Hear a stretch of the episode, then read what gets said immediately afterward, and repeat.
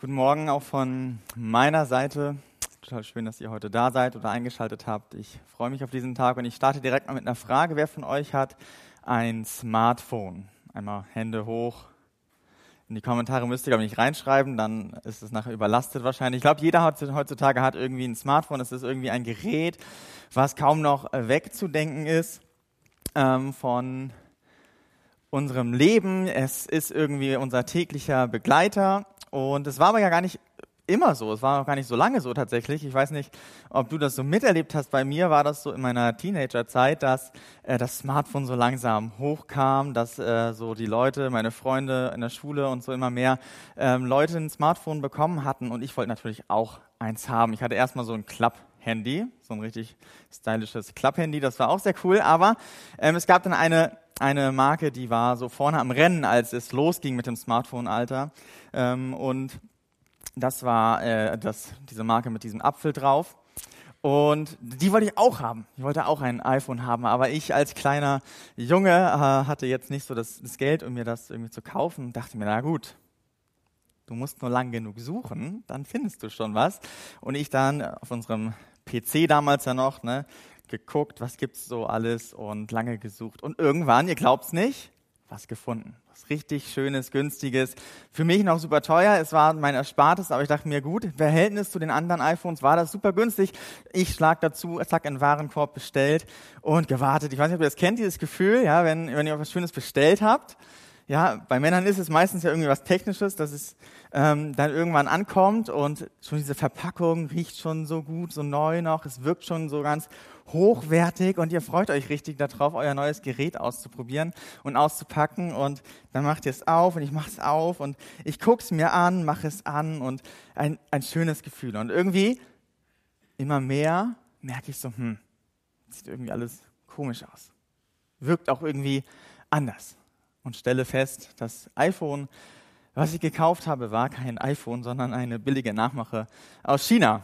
also ja, das war so mein größter Fehlkauf. Ich hatte dann halt äh, dieses iPhone, äh, damals war ich noch nicht so klug, um es dann wieder zurückzuschicken. Auf jeden Fall habe ich es dann behalten und dachte mir, na gut, geht bestimmt auch gut, aber es war nach ein paar Monaten dann auch kaputt.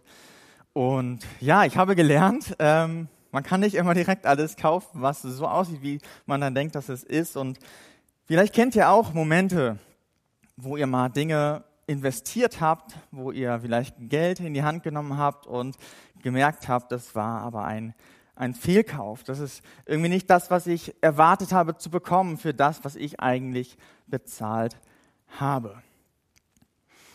Wir haben immer so eine gewisse Vorstellung von Dingen, die wir erhalten möchten, wenn wir für etwas bezahlen. Ja, wenn ich mir ein gutes Handy kaufen möchte oder einen guten Laptop oder irgendwas Gutes haben, dann investiere ich auch ein bisschen mehr Geld, weil ich weiß, es ist es mir auch irgendwie wert. Wir, wir wollen immer so eine gewisse Waage haben in, in dem, was wir investieren und in dem, was wir bekommen. Ich möchte euch das einmal ganz kurz verdeutlichen ähm, und braucht dafür eine freiwillige Person. Das ist auch wirklich nicht schlimm.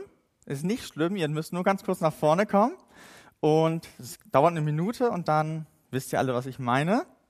Eine Person ist wirklich, also ihr kriegt sogar noch was.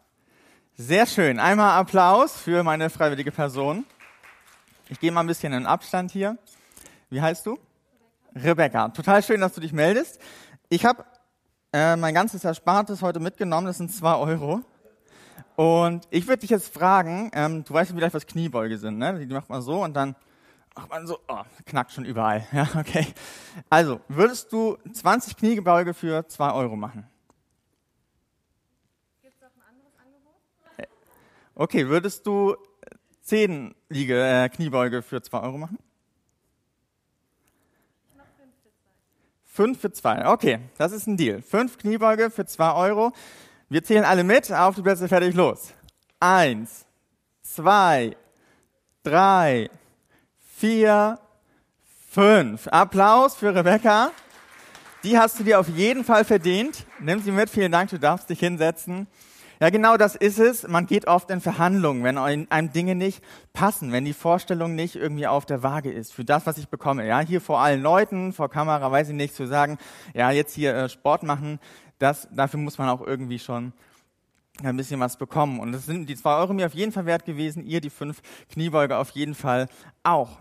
Und vielleicht kennt ihr das aber, wenn ihr dann irgendwas habt, was nicht eurer Vorstellung entspricht, dann fühlt man sich schnell irgendwie betrogen, man fühlt sich schnell irgendwie, ja, dass es irgendwie, dass man hintergangen wurde, dass, dass man sich irgendwie ja einfach fallen gelassen gefühlt hat, so auf eine Art und Weise denkt man sich so, man wurde irgendwie da veräppelt.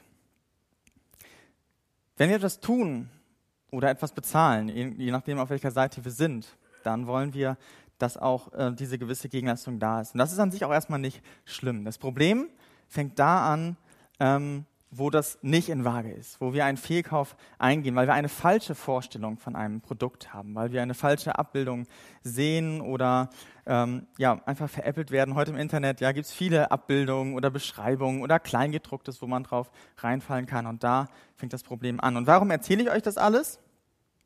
Nicht, weil es heute um Finanzen geht oder weil ich euch irgendwie Tipps geben könnte in, in euren ähm, ähm, Dingen, die ihr kaufen solltet, sondern weil es heute um Jesus geht. Es geht um Jesus in unserer Reihe, wer er wirklich war. Und jeder von uns hat eine Vorstellung von Jesus. Ich weiß nicht, wie deine Vorstellung ist von Jesus, ob du ihn kennst als Person, die, ja, die man halt irgendwie an Weihnachten feiert und Ostern vielleicht jetzt auch noch, oder vielleicht kennst du Jesus auch nur irgendwie von, von Erzählungen aus dem Religionsunterricht oder du kennst Jesus als dein Herrn, als ähm, jemand, dem du wirklich vertraust. Egal, ähm, wie dein Bild ist, deine Vorstellung von Jesus ist, ich glaube, dass wir trotzdem oft, auch wenn wir Jesus schon länger kennen, immer mal wieder auch an unserer Vorstellung an Jesus und mit Jesus arbeiten müssen. Und deswegen ist es total wertvoll, heute in die Bibel zu schauen, einfach zu sehen, was steht da wirklich, wie war Jesus wirklich, wer war er wirklich. Wenn du nämlich ein falsches Bild von Jesus hast, dann hast du auch eine falsche Vorstellung von dem Wert von einem Leben mit Jesus. Ja, wenn du eine falsche Vorstellung hast von, dem, von, von Jesus, wie er ist als Person, was er gesagt hat, was er gemacht hat, wer er ist, dann hast du auch eine falsche Vorstellung davon, was es für einen Wert hat, ein Leben mit ihm zu leben. Und genau das ist nämlich auch diese Problematik, die wir heute mit vertiefen wollen. Ich habe es nämlich oft so, dass ich in meinem christlichen Aufwachsen, in meinen Teenagerjahren und auch teilweise heute noch Dinge lese von Jesus, wo ich mir so denke, das kann jetzt irgendwie nicht ganz so sein. Das, diese Aussage kann er jetzt nicht so gemeint haben. Ich lese dann die Bibel und denke mir so, hm, weiß nicht, solche Aussagen kennst du vielleicht auch, wo Jesus sagt, ähm, wenn du mir nachfolgen willst, dann verleugne dich selbst. Ja, oder du musst alles verlassen, wenn du mir nachfolgen willst. Oder wer mir nachfolgt, der wird Leid erleben, der wird Verfolgung erleben. Ich wurde verfolgt, ihr werdet verfolgt werden. Sowas sagt Jesus in der Bibel und dann, dann lese ich die Bibel, lese solche Aussagen und denke mir irgendwie, das macht mir Angst. Das fordert mich heraus. Das kann irgendwie, kann ja irgendwie nicht sein. Es soll mir doch eigentlich gut gehen. Dann gucke ich irgendwie im, in den, im Kontext ähm, ein bisschen vorher und ein bisschen nachher, so meint Jesus das vielleicht irgendwie als Bild oder als Symbol. Kann ich das irgendwie entkräften, diese Aussage, weil sie mir unangenehm ist? Vielleicht kennst du solche Sachen in der Bibel auch. Oder vielleicht sitzt du auch heute hier und hast mit Bibel und Glaube gar nicht so viel zu tun, wurdest mitgeschleppt oder wurdest eingeladen oder bist ganz zufällig auf das YouTube-Video gekommen und denkst dir so, ja, mit Glaube und Jesus habe ich gar nicht so viel zu tun, aber die Christen, die kenne ich. Das sind so, das sind so Leute, die halten so komische Regeln. Das sind so Leute, die, die irgendwie komische Sachen machen, die gar nicht mehr aktuell sind. Sie nehmen sich selbst irgendwie immer so komisch zurück und machen Dinge, wo man so denkt, so, hm, äh, das, das ist jetzt sehr verklemmt. Oder vielleicht kennst du sogar Christen, die wirklich irgendwas geopfert haben, vielleicht sogar ihr Leben geopfert haben für Jesus. Und du denkst dir so, okay, entweder sind sie verrückt oder da muss wirklich was dahinter stecken. Und egal, ob du hier sitzt und Christ bist oder nicht, heute ist die Möglichkeit, neu herauszufinden, was es wirklich heißt, ein Leben mit Jesus zu führen, ein Nachfolger von Jesus zu sein. Wenn du verstehst, wer Jesus wirklich ist, dann hat das Auswirkungen auf dein Leben mit Jesus. Und deswegen freue ich mich heute, unser, unser Bild, unsere Vorstellung von Jesus etwas schärfer werden zu lassen. Das Gute ist nämlich, dass Jesus keine Masken getragen hat. Dass Jesus relativ klar und deutlich gesagt hat, was er erwartet. Dass er klar gezeigt hat, wer er ist und dass er nicht sich irgendwie verstellt hat, dass er nicht Kompromisse eingegangen ist, um irgendwie beliebt zu sein. Jesus ist nicht auf diese Welt gekommen, um ein Influencer zu werden, um eine berühmte Person zu werden, die von Leuten angesehen ist, die irgendwie seine eine, eine Followerschaft von tausenden Leuten hat. Er ist nicht auf diese Welt gekommen, um den Menschen das zu sagen, was sie hören wollten. Jesus war nicht auf der Suche nach Leuten, die ihn anhimmelten. Und das macht eine Begebenheit ganz gut deutlich, die nach ähm, nach der Speisung der 5000 passiert. Vielleicht kennst du dieses Wunder von Jesus, ähm, 5000 Männer und dann noch zusätzlich Frauen und Kinder, also tausende Menschen, die von Jesus gerade versorgt wurden mit Brot und Fisch. Und das ist ein, ein unglaubliches Wunder gewesen. Und er hatte diese tausenden Leute und auch viele Menschen, die generell schon ganz lange ihm gefolgt sind, die ihn, die ihn liebten, die ihn wirklich gefolgt und hinterhergegangen sind, die ihn gefeiert haben, die ihn ja wirklich irgendwie die Gott gelobt haben für das, was sie mit ihm erlebt haben. Sie waren begeistert von Jesus. Doch dann sagt Jesus an einer Stelle ganz klare Worte und sagt nach dieser Speisung der 5000, wie es, was es wirklich heißt, ihm nachzufolgen und ähm, ewiges Leben zu bekommen. Und dann lese ich ähm, mal ab Vers 60 im Johannesevangelium, wo das Ganze äh, geschrieben ist, ähm, genau im Kapitel 6, lese ich mal vor, was die dann sagen, ab Vers 60. Empört sagten viele seiner Jünger, was er da redet, ist eine Zumutung. Wie kann man von jemandem verlangen, sich so etwas anzuhören? Jesus war sich bewusst, dass die Jünger über seine Worte empört waren. Daran nehmt ihr Anstoß, fragte er sie. Und was werdet ihr sagen, wenn ihr den Menschensohn in dem Himmel zurückkehren seht, dorthin, wo er vorher war? Und dann noch ab Vers 65. Er schloss mit den Worten, aus diesem Grund habe ich zu euch gesagt, niemand kann von sich selbst aus zu mir kommen. Es kann nur durch das Wirken des Vaters geschehen. Von da an zogen sich viele seiner Jünger von ihm zurück und begleiteten ihn nicht mehr. Jesus war unbeliebt. Jesus hat sich unbeliebt gemacht, weil er ganz deutlich gesagt hat, was es wirklich heißt, ihm nachzufolgen. Was es wirklich heißt, ewiges Leben zu bekommen. Er hat Missstände angesprochen. Er hat Dinge gerade gerückt und hat sich nicht irgendwie darin hinreißen lassen, Kompromisse einzugehen, Dinge zu verschönern oder Dinge irgendwie noch hinzubiegen, damit die Leute ihn auf jeden Fall weiter folgen und ihn auch gerne mögen. Jesus erzählt den Leuten nicht, was sie hören wollten, sondern das, was sie hören sollten. Ja, er tat Wunder nicht, um irgendwie gut bei den Menschen anzukommen, um irgendwie die Leute irgendwie zu catchen, sondern er tat Wunder, um seine Gottheit deutlich zu machen. Das haben wir gehört von Frank in der ersten äh, Predigt ähm, in dieser Reihe. Hört euch die gerne nochmal an, wenn ihr die nicht gehört habt. Ja, er hat bewiesen, dass er wirklich Gott ist. Und letzten Sonntag haben wir gehört von Andi ja, dass, dass Jesus nicht die Wünsche der Leute erfüllt, um beliebt zu sein. Er, dass er nicht genau das gemacht hat, was die Leute immer wollten, weil er dann irgendwie noch besser bei den Leuten angekommen wäre.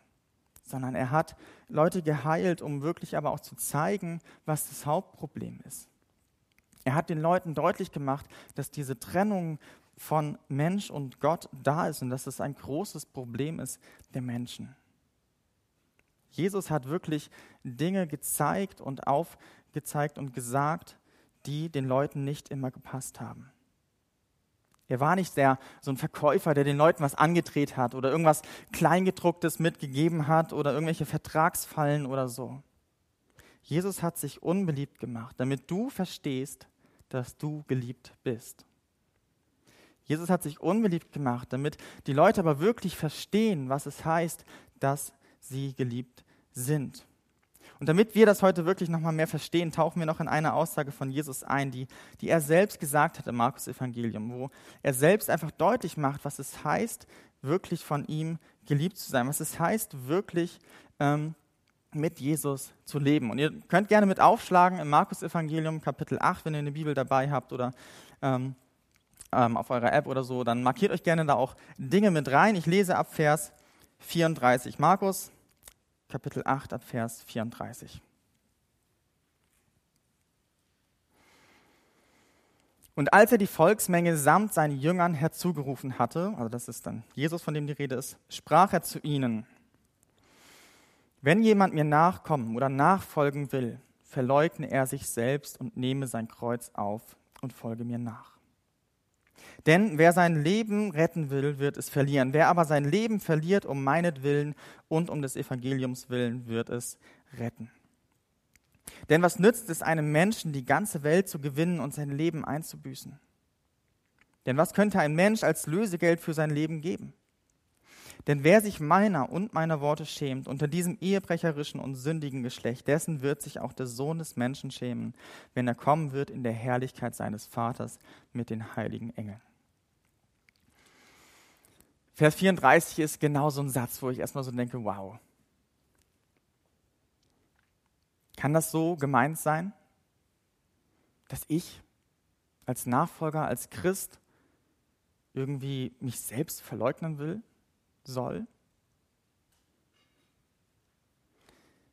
Und wenn man sich dann auf die Suche macht und nachschaut nach anderen Stellen, nach anderen Aussagen von Jesus, dann wird man ziemlich schnell merken, dass das genau so gemeint ist.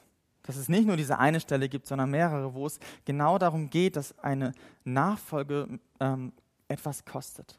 Nachfolge kostet etwas. Jesus sagt ganz klar, was Nachfolge kostet, nämlich sich selbst zu verleugnen. Und wenn man das googelt, Selbstverleugnung, dann kommt ähm, eine Beschreibung raus, dass es ist gänzliches Zurückstellen der eigenen Bedürfnisse, Wünsche oder ähnliches zugunsten eines bzw. einer anderen. Gänzliches Zurückstellen von meinen Wünschen, von meinen Bedürfnissen? Das klingt ziemlich heftig. Das klingt irgendwie nicht in der Waage. Das klingt irgendwie so, als wäre das ein Fehlkauf. Das klingt so, als müsste ich viel, viel zu viel geben viel zu viel irgendwie opfern. Ich kann mich selbst noch nicht so viel zurücknehmen. Also Gott will doch auch, dass ich glücklich bin, dass, dass ich irgendwie, dass es mir gut geht, dass ich mit meinen Wünschen doch auch irgendwie vorankomme. Mich selbst verleugnen, komplett zurücknehmen. Im kleinen Stil kennen wir das vielleicht, ja, so in der Ehe oder in der Partnerschaft oder bei guten Freunden, dass man sich mal so ein bisschen zurücknimmt, dass man Kompromisse eingeht und dann guckt man doch den romantischen Film irgendwie für die Frau, ne, oder oder die Frau zockt mit oder ich weiß nicht, was ihr so macht, ja, aber ne, man nimmt sich mal ein bisschen zurück, macht mal so einen, so einen kleinen irgendwie Schritt entgegen, damit, damit der andere dann irgendwie auch mal was Schönes vielleicht hat, ja, dass man zugunsten von jemand anderen sich selbst zurücknimmt, aber komplette Selbstverleugnung. Und das Geniale ist, dass Jesus weiß um unsere unangenehmen Gedanken, die wir damit vielleicht haben, um unsere Angst, die wir damit vielleicht haben mit solchen Aussagen. Und deswegen erklärt er in den nächsten vier, äh, vier Versen, warum es sich wirklich lohnt, sich selbst zu verleugnen. Und da wollen wir einschauen, äh, da wollen wir reinschauen. Vielleicht habt ihr es auch gemerkt, ja, viermal fängt er an mit diesem Wort denn. Das erste, denn ist Vers 35. Denn wer sein Leben retten will, wird es verlieren. Wer aber sein Leben verliert um meinetwillen und um des Evangeliums willen, wird es retten. Den ersten Punkt, den Jesus hier nennt, ist das Leben. Das, ist das ewige Leben. In Römer 8, Vers 13 wird das nochmal sehr gut auch beschrieben, was hier gemeint ist. Äh, Vers 13 und 14. Denn wenn euer Leben von Begierden bestimmt ist, werdet ihr sterben. Wenn ihr aber durch den Geist die alten Verhaltensweisen tötet, werdet ihr leben. Denn diejenigen, die von Gottes Geist gelenkt werden, sind Kinder Gottes. wenn du deine Begierden, deine Wünsche, dein, dein Leben zurückstellst, wenn du dein Leben für Jesus lebst, dich selbst zurücknimmst, dann wirst du das bekommen, was die Menschheit schon immer haben wollte, ewiges Leben, was, was keiner irgendwie erreicht hätte. Andi hat es letzte Woche ganz deutlich gezeigt, dass Jesus sagt ganz klar, was das Hauptproblem der Menschen ist, nämlich diese Trennung von Gott und dass wir alle irgendwann sterben werden. Unsere Herzensanliegen, unsere Bedürfnisse sind oft nicht das, was uns wirklich irgendwie Erfüllung bringt.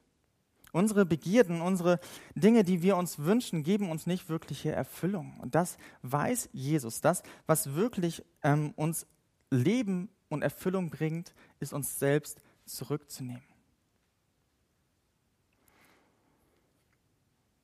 Jesus möchte dir ewiges Leben bei Gott schenken, aber dazu musst du diese Sünde, diese, diese Bedürfnisse, die dich selbst letztendlich vernichten und niemals ausfüllen werden, sterben lassen, weil es nicht zu Gott passt, weil es nicht das ist, was Gott sich eigentlich gedacht hat.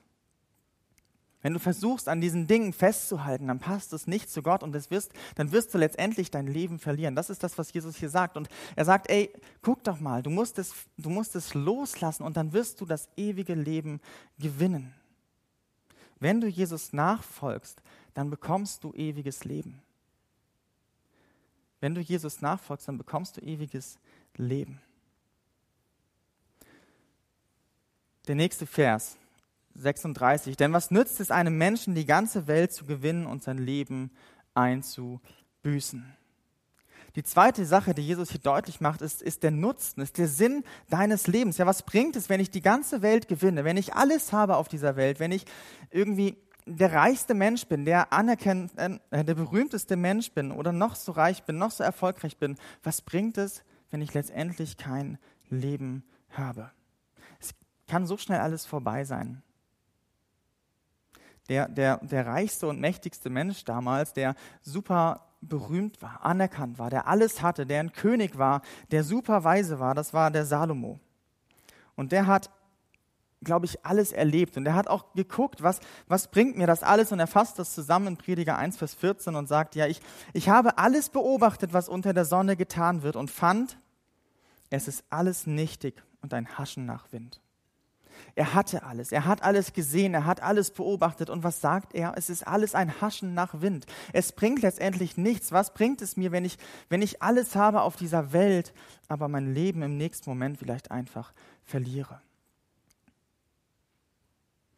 Jesus macht hier deutlich in diesem zweiten Vers, ja, was, was bringt es dir? Du musst verstehen, dass der Sinn, der Nutzen von deinem jetzigen Leben nicht das Leben hier auf dieser Welt ist, sondern dass es etwas darüber hinaus gibt. Wenn du Jesus nachfolgst, dann findest du wirklichen Sinn und wirklichen Nutzen für dein Leben.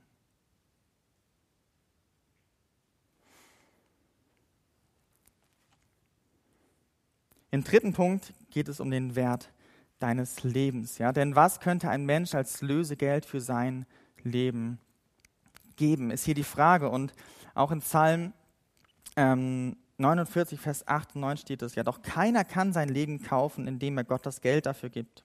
Für das Leben ist jeder Kaufpreis zu hoch, den kann man niemals erbringen.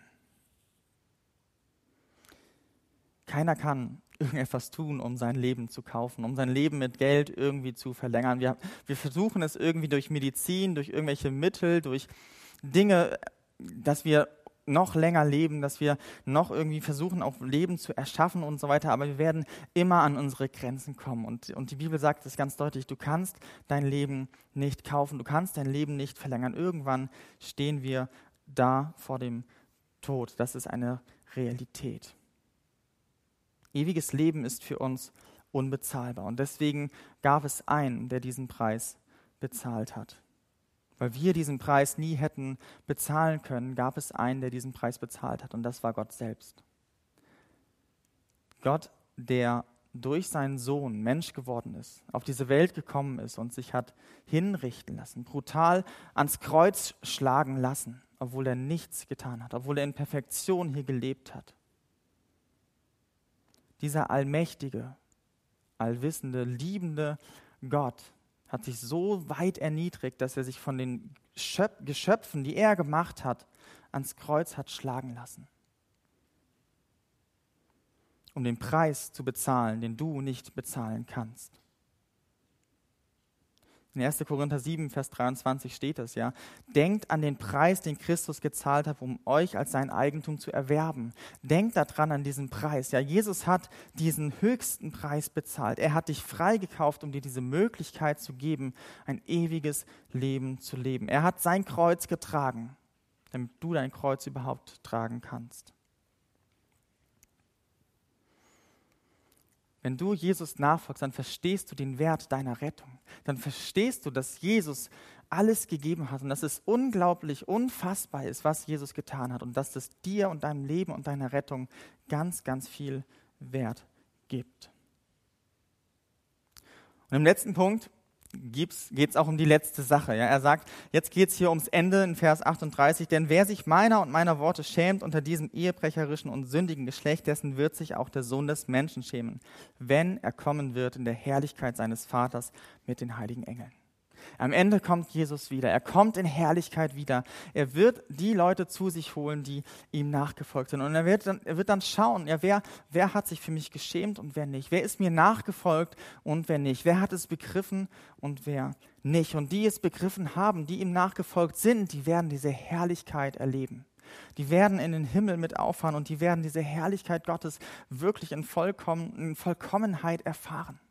Was muss das für ein genialer Moment sein, wenn wir das sehen? Sie werden diese Liebe und Größe und Gewalt und Heiligkeit von Gott erleben und werden in einer Welt leben mit Gott, wo es kein Leid mehr gibt, kein, keine Trauer, kein Tod und kein Hass. Und diese Hoffnung gibt uns schon in diesem Leben eine unglaubliche Kraft und eine unglaubliche Gewissheit, wie es auch in Römer 5, Vers 5 heißt. In unserer Hoffnung werden wir nicht enttäuscht, denn Gott hat uns den Heiligen Geist gegeben und hat unser Herz durch ihn mit der Gewissheit erfüllt, dass er uns liebt. Dieser Blick auf diese Hoffnung gibt uns eine Gewissheit, eine Kraft schon hier auf dieser Welt und dann auch in der Herrlichkeit, dass wir jetzt schon wissen, es gibt etwas, das, das über dieses Leben hinausgeht. Gott liebt uns unendlich und er möchte uns das hier schon geben und dann auch in Vollkommenheit im Himmel. Wenn du Jesus nachfolgst, dann erlebst du wahre Hoffnung.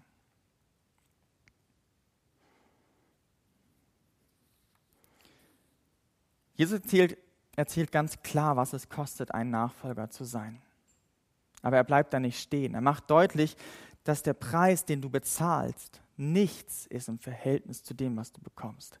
Und das ist das, wo das Problem anfängt, wo wir als Christen und auch, glaube ich, viele ähm, ja, die schon lange mit Jesus unterwegs sind, irgendwie ein falsches Bild von dem Produkt haben, von quasi von, von der Sache haben, die wir bezahlen müssen, im Gegensatz zu dem, was wir bekommen.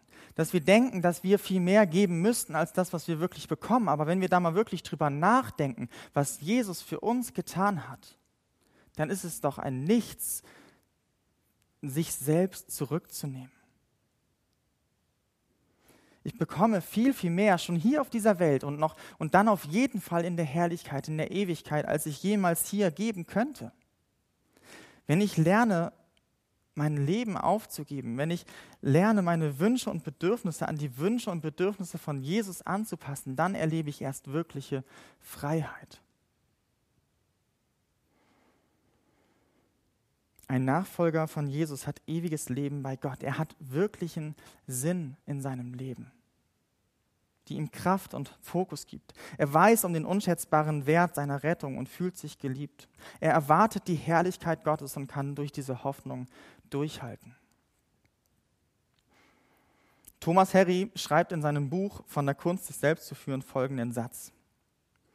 Ich halte die Fähigkeit zum Verzicht für eine, wenn nicht die Schlüsselkompetenz für ein befreites Leben in unserer postmodernen Gesellschaft. Ja, er sagt, Verzicht ist mit eine Schlüsselkompetenz. Er beschreibt es, dass wir alles heutzutage haben können, dass wir so viel an Informationen, an Konsum, an Gütern bekommen können, dass wir damit einfach überfordert sind, dass wir einfach immer nach mehr haschen, dass wir immer mehr haben wollen und dass das aber letztendlich zu nichts führt und dass das schon deutlich wird im Garten Eden mit Adam und Eva, die alles hatten die in einem perfekten Umfeld gelebt haben, den, den wir uns, glaube ich, gar nicht vorstellen können, an, an, an Essen, an Früchten, an, an Dingen, an Gemeinschaft mit Gott und so weiter. Sie hatten alles, was, was man sich vorstellen konnte. Und trotzdem waren sie unzufrieden. Trotzdem wollten sie das eine haben, was sie nicht haben konnten. Und sie konnten nicht auf das verzichten, was sie nicht haben konnten. Und er schreibt dann weiter, ich lese jetzt mal einen größeren Abschnitt vor. Gesegnet deshalb der Mensch, der inmitten all dieser Freiheitszwänge verzichten kann. Denn frei bin ich nicht, wenn ich all meine Freiheiten ausschöpfe, sondern wenn ich bewusst auf einige von ihnen verzichte. Wenn man zu Ende denkt, was das letztlich bedeutet, dann stößt man auf die Herausforderung, sein eigenes Leben aus der Hand zu geben. Es geht um die Bereitschaft zu sterben.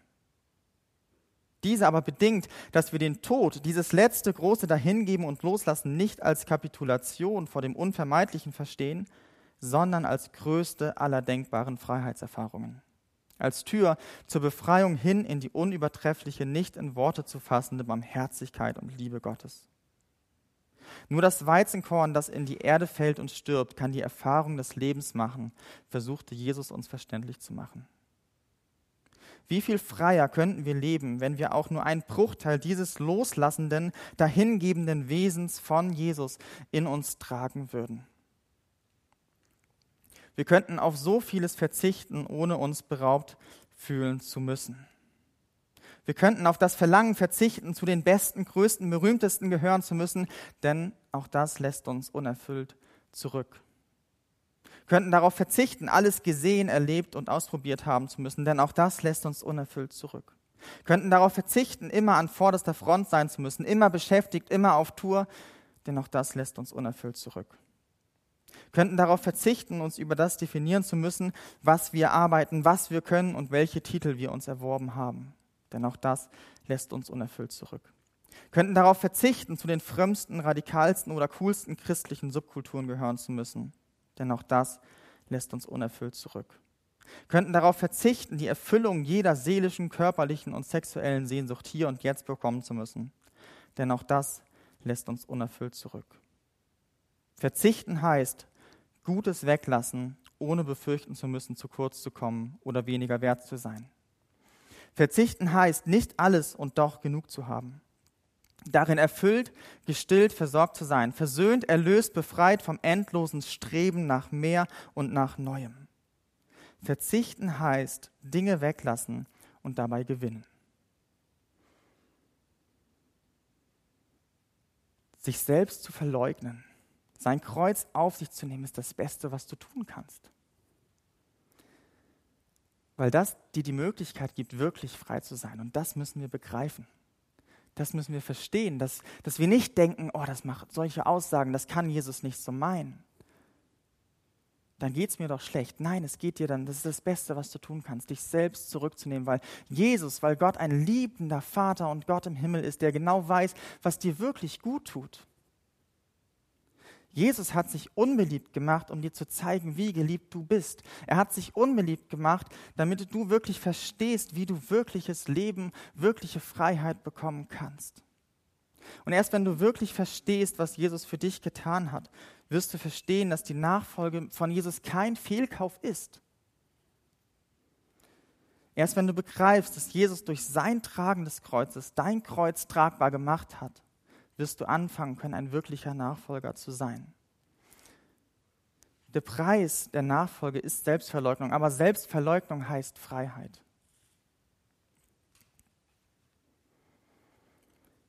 Das ist wie mit diesem Buch von meinem kleinen Sohnemann, weiß nicht, ob ihr das kennt, die kleine Raupe Nimmersatt. Und er fand das damals immer sehr, sehr cool, weil hier dann gezeigt wird, was die alles ist. Es gibt auch so einen Spruch über Raupen. Raupe müsste man sein, ja, fressen, schlafen, fressen, zack, schön. Ja, so funktioniert das bei Raupen. Ja, die essen und essen und irgendwann verpuppen die sich und dann fand er immer am besten, die letzte Seite aufzuschlagen. Dann wird die Raupe nämlich zu einem Schmetterling. Und die Raupe ist so ein geniales Tier, weil sie genau das deutlich macht, worum es bei dieser Selbstverleugnung geht. Dass wir uns selbst zurücknehmen, dass wir selbst sterben müssen, aber dass was viel, viel Schöneres rauskommt. Wo hältst du noch an Dingen und Sachen fest, die dich aber letztlich daran hindern, Jesus zu folgen, die dich letztlich daran hindern, wirkliche Freiheit zu erleben?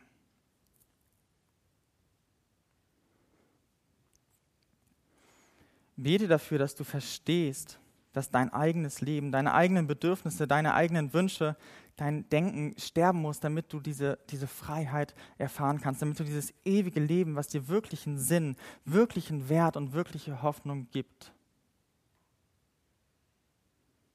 Ich wünsche mir, dass wir als, als Leute, die, die Jesus schon kennen, das immer mehr begreifen in unserem Alltag, dass wir immer mehr verstehen, was Jesus für uns am Kreuz getan hat, was das für einen Wert für uns gibt.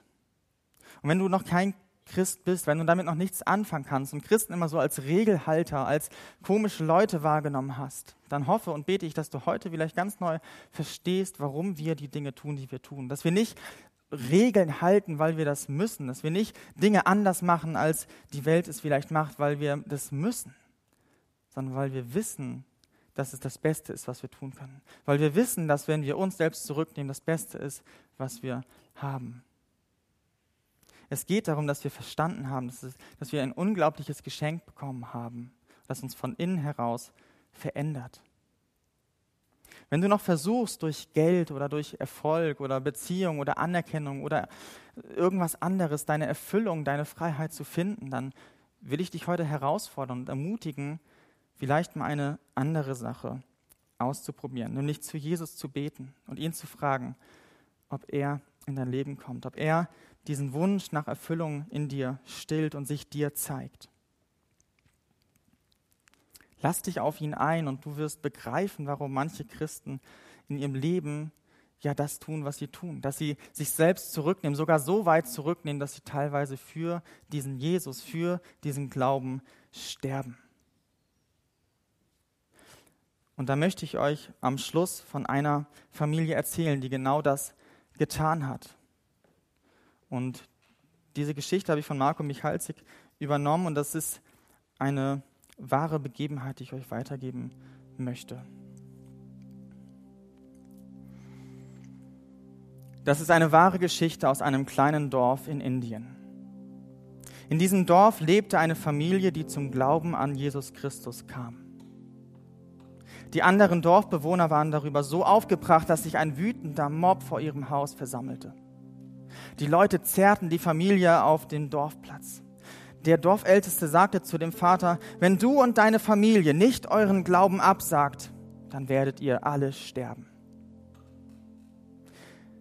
Der Mann wusste nicht, was er sagen sollte oder was er tun sollte. Das Einzige, was ihm in den Sinn kam, waren die Worte eines Liedes, das er selbst geschrieben hatte, als er sein Leben Jesus übergeben hatte. Und so fing er an zu singen. I have decided to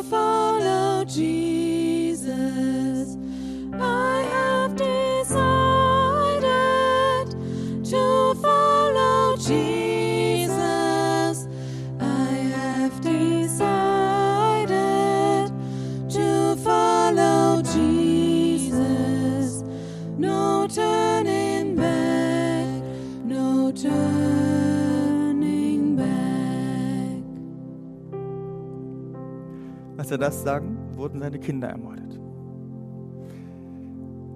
Man gab ihm eine zweite Chance. Diesmal ging es um das Leben seiner Frau. Doch er setzte sein Lied fort.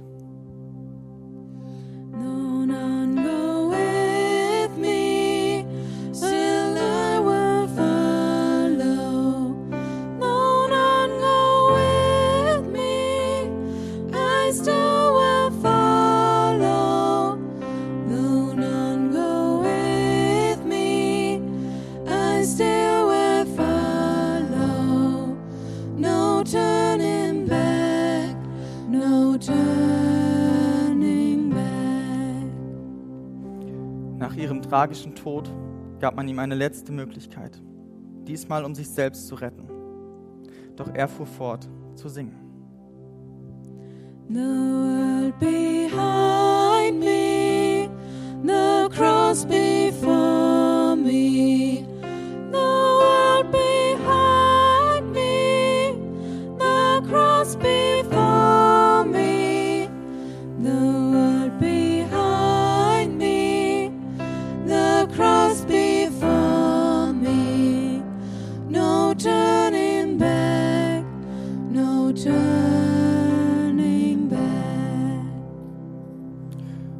diese Familie an jenem Tag starb, geschah etwas Bemerkenswertes.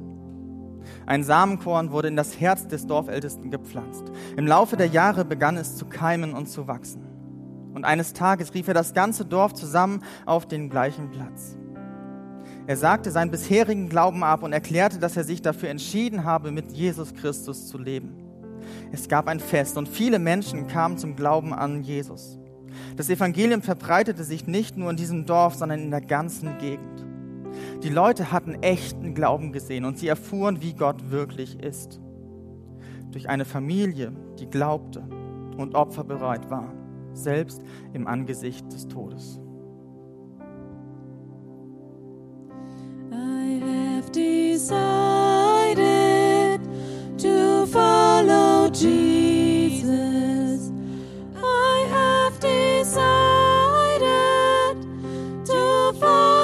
Jesus, I have decided.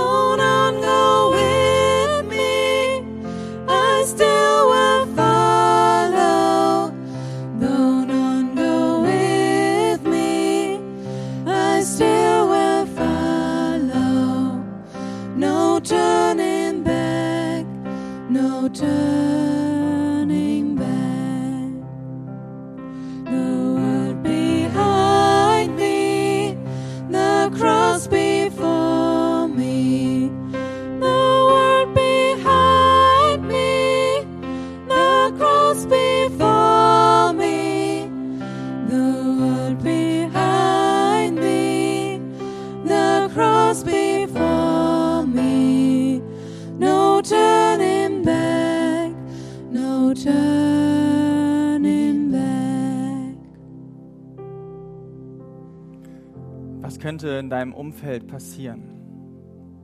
Was könnte in deinem Leben passieren, wenn du Jesus wirklich mit ganzem Herzen nachfolgst?